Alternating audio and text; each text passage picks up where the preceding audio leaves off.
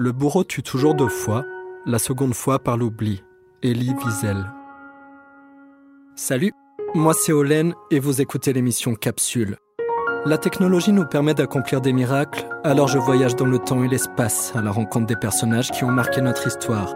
Je les interroge sur leur vie, leur époque et des sujets d'actualité. Ce soir, direction Uruk, vers 2650 avant notre ère. J'ai rendez-vous avec Gilgamesh pour parler de la perception de la mort dans les états archaïques. Bonne écoute.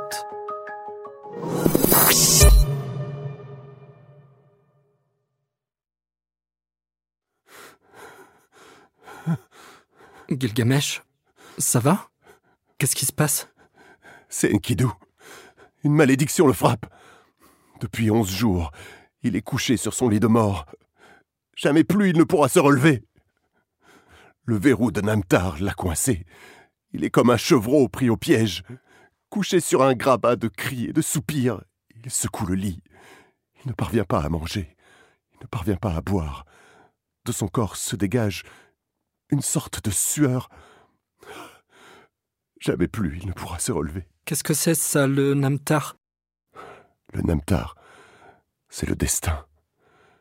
Il est sans main et sans pied, mais il emporte l'homme dans la nuit. Enkidu est réveillé On peut le voir Viens, suis-moi, étranger. Mais, je te préviens, à cause de la fièvre, sa bouche prononce des paroles étranges.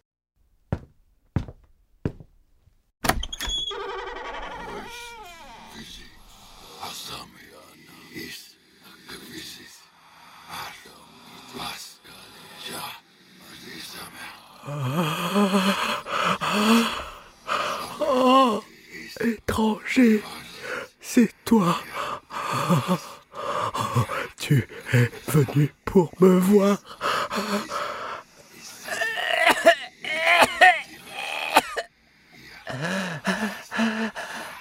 Une malédiction me frappe.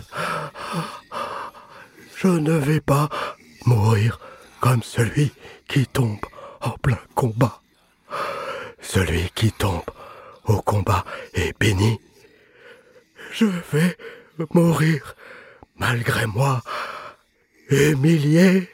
Chut, Enkidu. Ferme les yeux. Repose-toi. Parle doucement, étranger, pour ne pas le réveiller.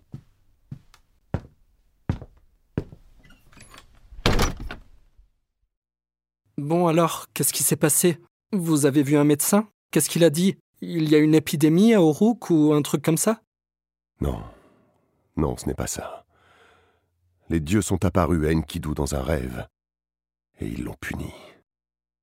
Enkidu est puni des dieux. Je vous avais dit de ne pas profaner les bosquets sacrés des dieux. En tuant Umbaba et en rasant la forêt des cèdres, c'était évident que les dieux allaient vous punir. Maudite porte en bois J'ai choisi ton bois avant même que je n'aperçoive les cèdres. Ton bois n'a pas de semblable dans le pays. Un artisan habile t'a fabriqué un Nippur. Oh, porte, si j'avais su que ta beauté devait m'apporter les malheurs, j'aurais brandi ma hache et je t'aurais détruite. J'aurais fait de toi un radeau. Mais que faire? Oh, porte, maintenant que je t'ai élevé.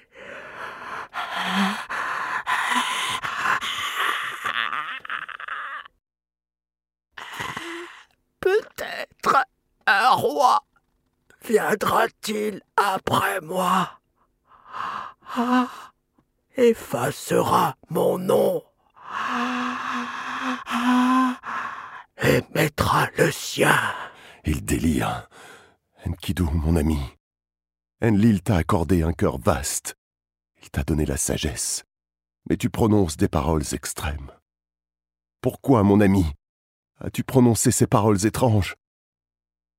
Ton rêve inquiète, comme tous les rêves, et te trouble. Les dieux sèment le trouble chez les vivants et les rêves l'inquiétude. Repose-toi, mon ami. Avec l'étranger, nous allons implorer les dieux.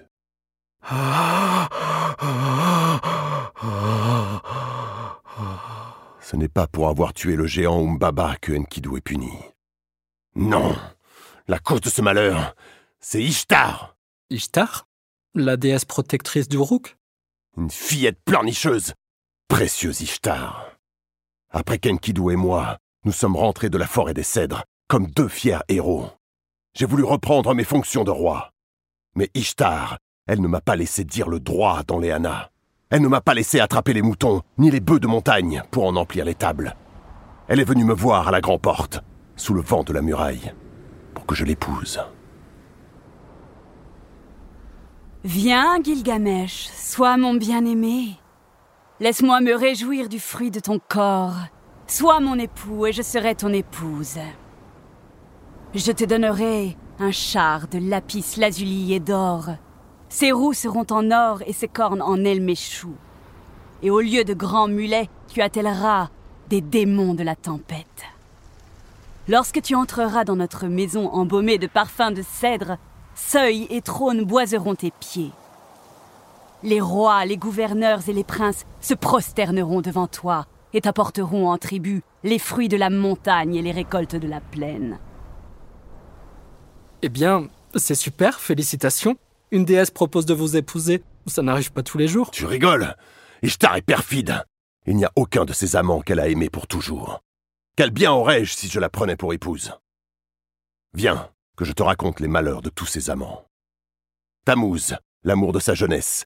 Année après année, elle l'a destiné aux pleurs et aux lamentations. Lalalou au plumage multicolore, elle l'a frappé. Elle lui a cassé les ailes et maintenant, il erre dans les bois en se lamentant.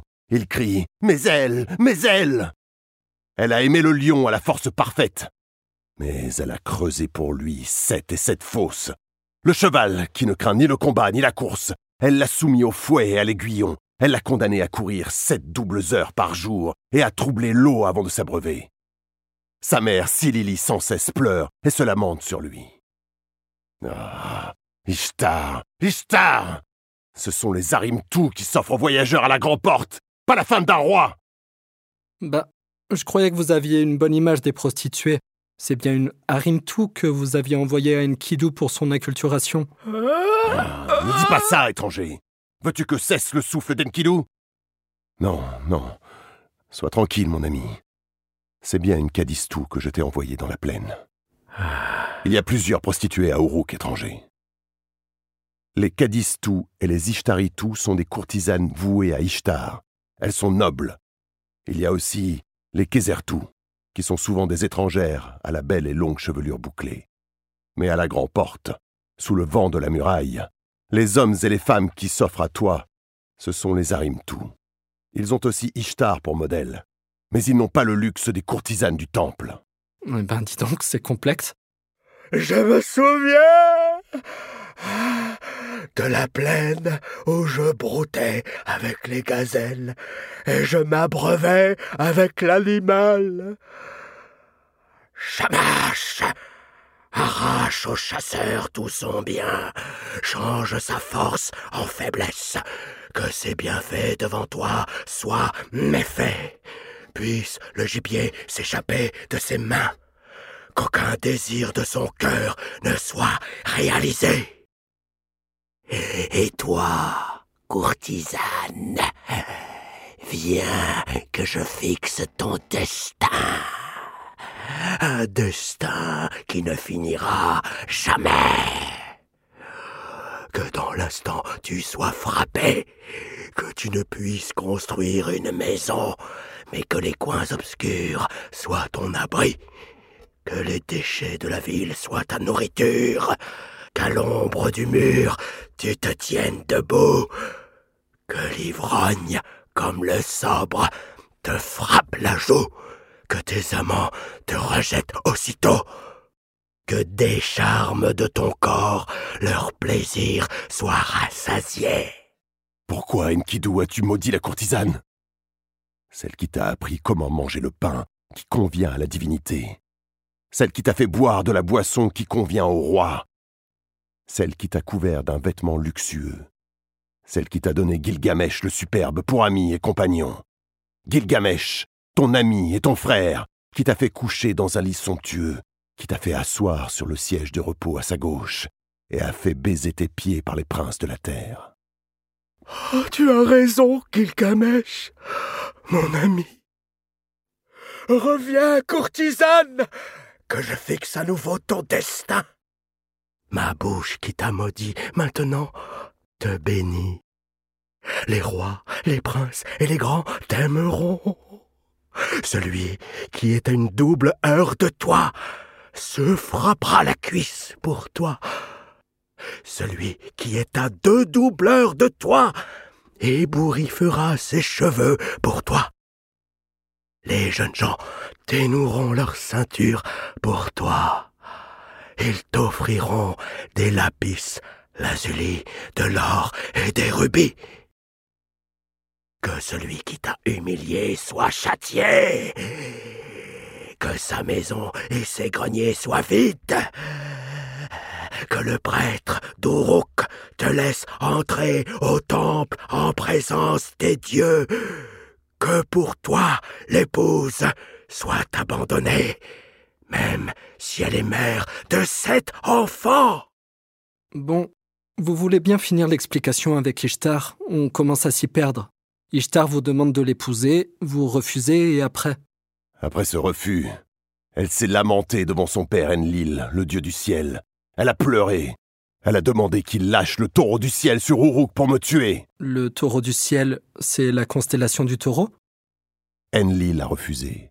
Il a dit Non, mon enfant je ne te donnerai pas celui qui porte mon propre nom. À quoi bon? Il n'aurait pas de pâture. C'est le ciel qui est sa pâture. Il salirait l'eau, il ferait d'énormes bouses. Le grand taureau, s'il est lâché contre Gilgamesh, il détruirait Uruk. Mais Ishtar a continué ses larmes et a insisté. Elle a dit Père Je vais hurler je vais rapprocher le ciel de la terre Enlil a eu peur, et il a cédé à son caprice. Il a dit hmm, D'accord. Je vais te donner le taureau du ciel. Et Ishtar l'a envoyé pour me tuer. Le taureau. Il a submergé Uruk. Quand il était debout, il cassait les palmiers d'Uruk. Il a dévoré la végétation. Il a mis la terre à nu. Mais sa faim ne pouvait être rassasiée. Il a bu la rivière à grande lampée. Il a bu toute l'eau. Chaque lampée faisait un stade, mais sa soif ne pouvait être étanchée.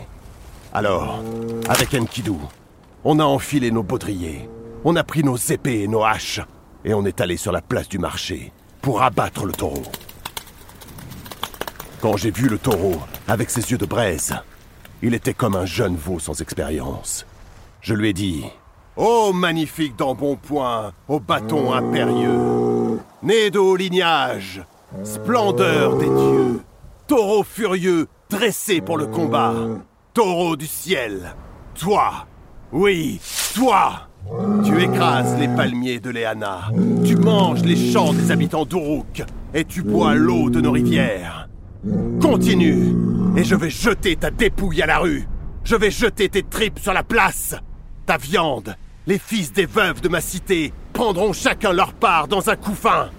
Je vais remettre ta carcasse à l'écarisseur. Tes deux cornes, j'en ferai des fioles pour verser l'huile fine à Ishtar dans les Hana. Purée, quel courage Ishtar observait du haut du rempart. Le taureau a hurlé dans la poussière de son cri de démon. Enkidu a dit mon ami, nous devons nous partager la tâche. Moi, je saisirai le taureau par la queue, et toi, de ton glaive, tu devras le frapper entre le cou et les cornes. Quand j'ai enfoncé le glaive, le taureau s'est cabré si haut, si haut, qu'il s'effondra.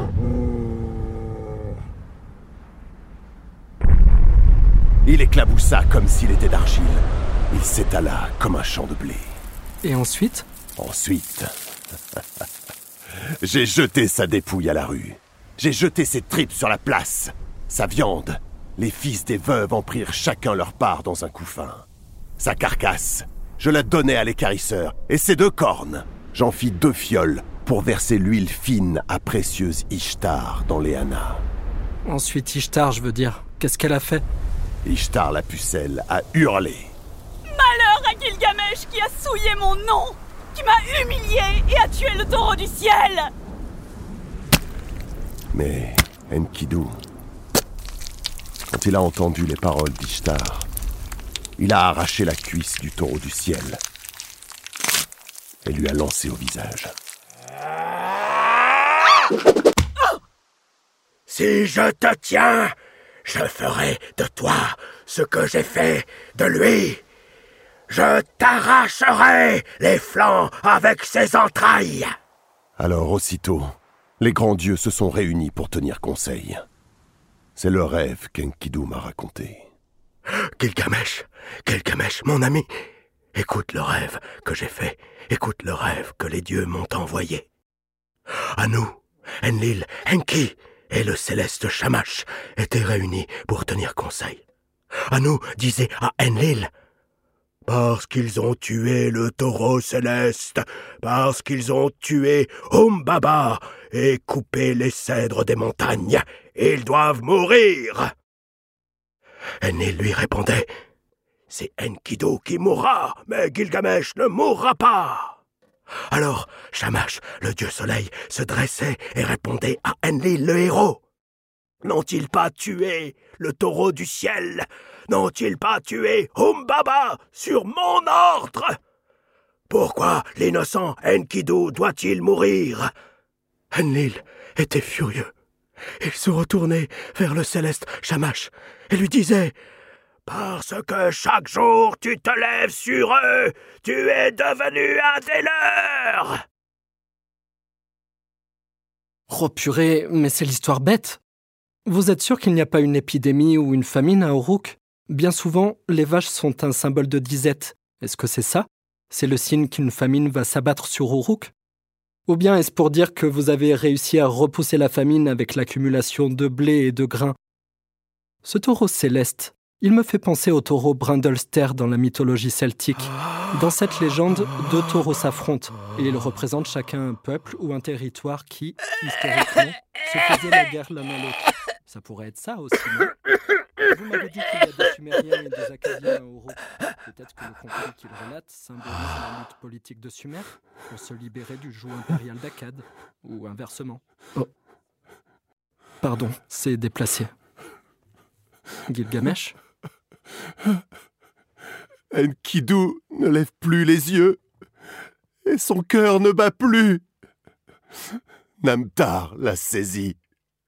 Oh, Enkidu, mon frère bien-aimé, pourquoi les dieux t'ont-ils condamné, alors que moi, ils m'ont acquitté?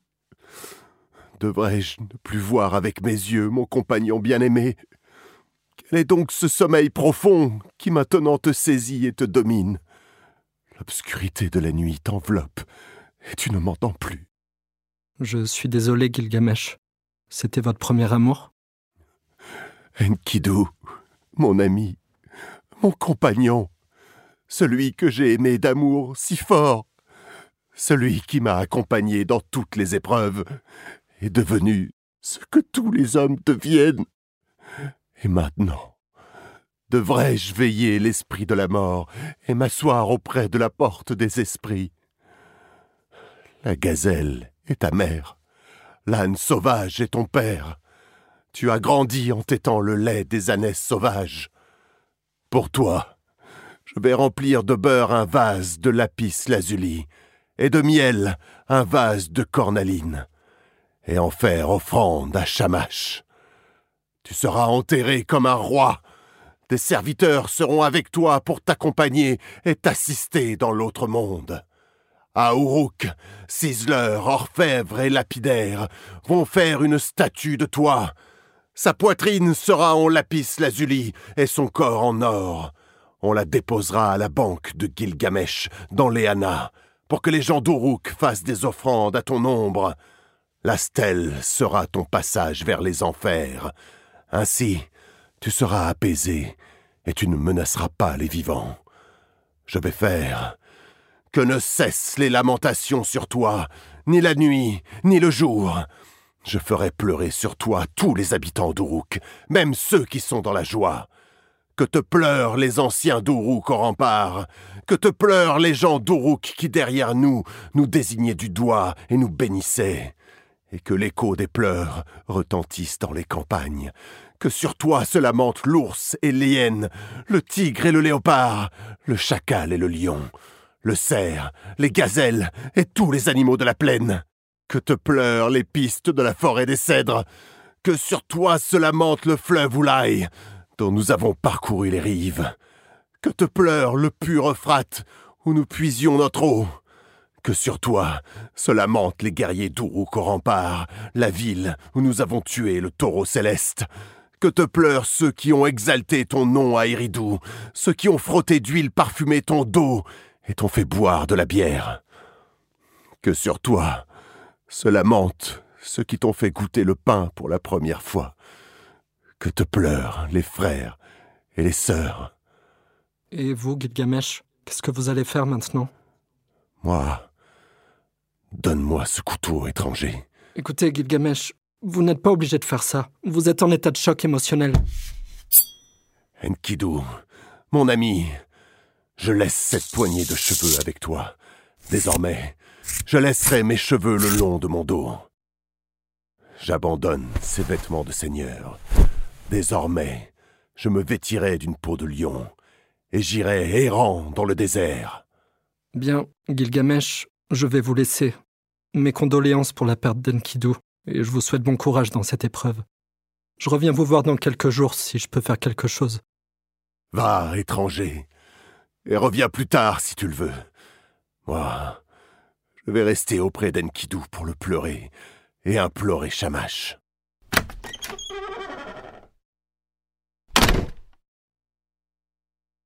Vous êtes toujours là?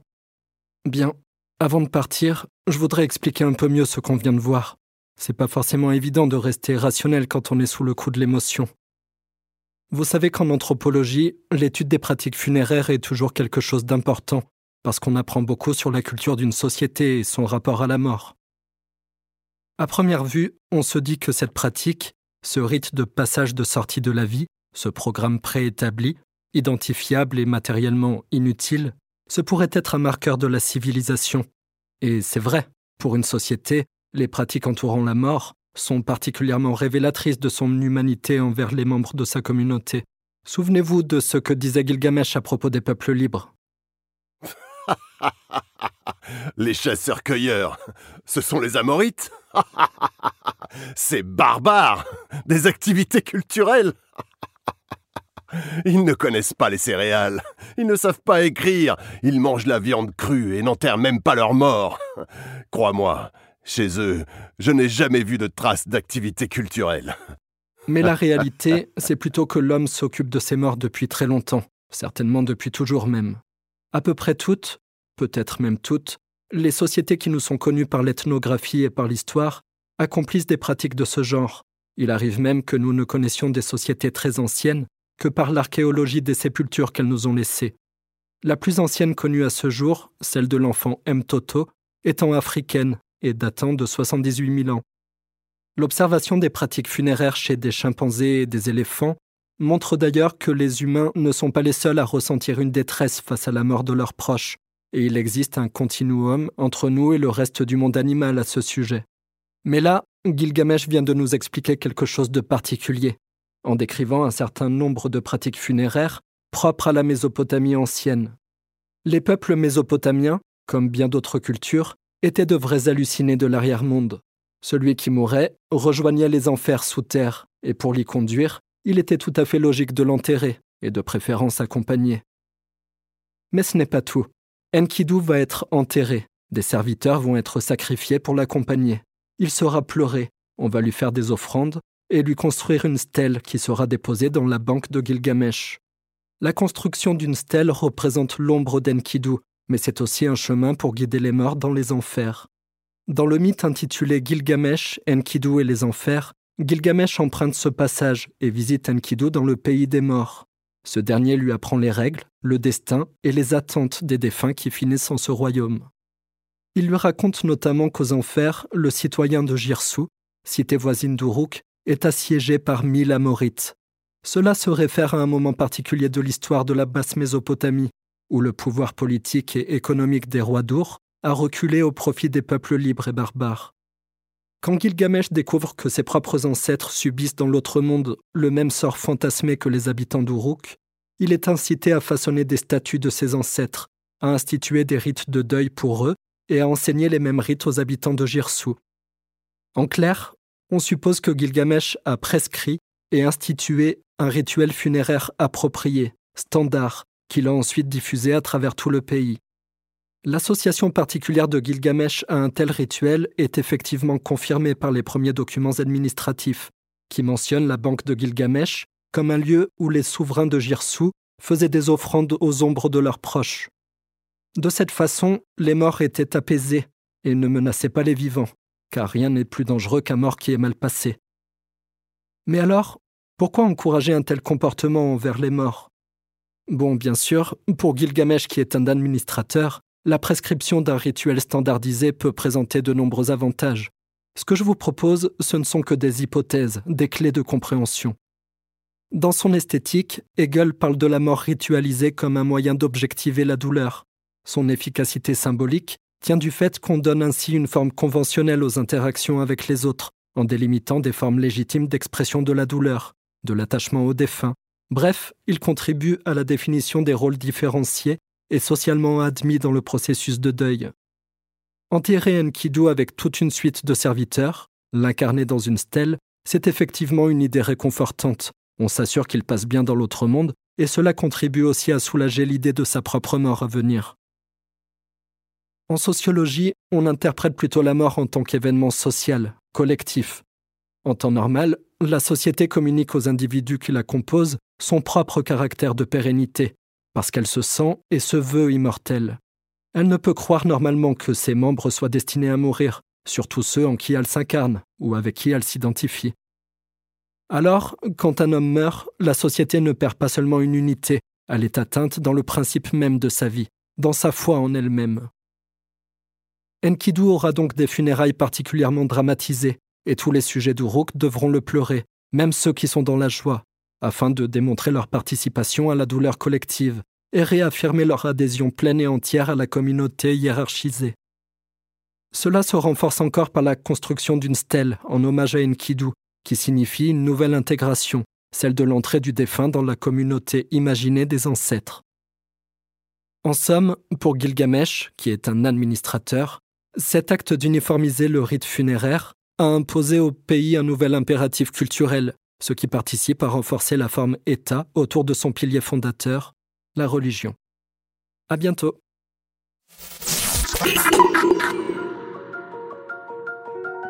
L'émission est finie pour aujourd'hui. J'espère que ça vous a plu et que ça nourrit votre réflexion.